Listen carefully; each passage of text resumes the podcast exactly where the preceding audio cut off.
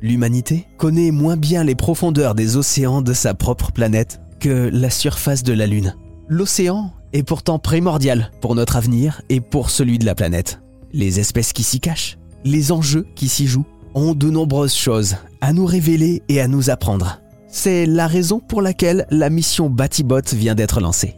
Un robot sous-marin à 2400 mètres dans les profondeurs de la Méditerranée, avec des appareils de mesure ultra sophistiqués pour sonder les abysses. Fanny Karatchodjoukova est médiatrice scientifique à l'Institut Méditerranée d'Océanologie. Elle travaille sur cette mission alors Batibot a de nombreux capteurs hein, pour étudier les grands fonds marins, mais il a aussi embarqué avec lui un récif artificiel. Qu'est-ce que c'est et à quoi ça va servir? Batibot a été immergé avec euh, Batirif. Batirif, c'est un récif artificiel qui a été euh, biomimétiquement inspiré par euh, le lab Rougerie Tangram et qui a été fabriqué par euh, Vika. C'est un récif artificiel destiné à l'étude de la colonisation euh, par les organismes de, l'océan profond.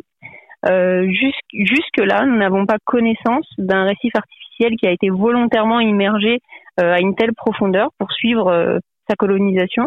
On sait que, par exemple, le Titanic, il y a des images qui sont revenues de l'épave du Titanic qui est, je ne veux pas dire de bêtises, entre 2000 et 3800 mètres, l'épave du Titanic est devenue un vrai récif colonisé par un certain nombre d'organismes, comme des éponges par exemple. Donc euh, on sait que la vie peut prendre sur ce genre de, de substrat, mais un récif n'a jamais été immergé volontairement. Et c'est l'expérience de Batirif de voir qu'est-ce qui peut être colonisé à 2400 mètres de profondeur. Et ce qui est génial, c'est que Batibot va pouvoir suivre la colonisation du récif artificiel Batirif et euh, nous dévoiler des images de la vie qui va s'y accrocher et qui va peut-être, je l'espère, euh, continuer à se développer dessus euh, sur dix ans. C'est incroyable tout ce que Batibot embarque avec lui en fait, tous ces capteurs, ces caméras, c'est un véritable laboratoire dans les grands fonds marins. Tout à fait. C'est un peu le rêve de, de tout scientifique océanologue.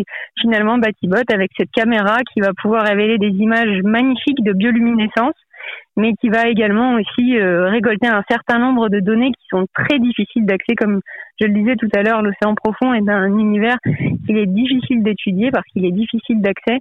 Les conditions euh, ne, ne, se prêtent pas à la visite euh, humaine fort heureusement d'ailleurs, pour préserver ce milieu. On va peut-être tomber sur des surprises vu qu'on connaît pas du tout les, les fonds marins, euh, découvrir des nouvelles espèces, etc. Oui, il n'est pas du tout exclu qu'on découvre des nouvelles espèces. Je serais prête à parier qu'il y a un certain nombre d'espèces qui seront observées, qui ne seront pas décrites ou pas particulièrement décrites, oui, grâce à Batibot. Alors le robot Batibot a envoyé déjà quelques photos. Hein. Qu'est-ce qu'on peut voir dessus? Racontez-nous un peu. Alors oui, tout à fait. On a eu la chance de voir les premières images de Batibot tout le monde était assez émerveillé. Il faut savoir que Batibot est sur euh, sur une plaine, donc c'est un fond sableux. Euh, et euh, lorsqu'on a la chance de se trouver là au même moment que un habitant de cet écosystème, eh bien on a la chance d'observer. Il y a des crevettes, des poissons qui passent par là. Il y a aussi en ce moment là, il y a à peine cinq minutes, je regardais à travers les yeux de Batibot avec Christian et euh, il y avait des ophiures qui étaient au fond. Il y a de, de belles images et puis euh, nous avons eu une première image de, de bioluminescence, mais nous sommes euh, nous sommes vraiment tous oui très impatients d'avoir encore plus d'images. Est-ce que ces images des grands fonds marins seront diffusées? On pourra les voir nous aussi quelque part? Oui, tout à fait.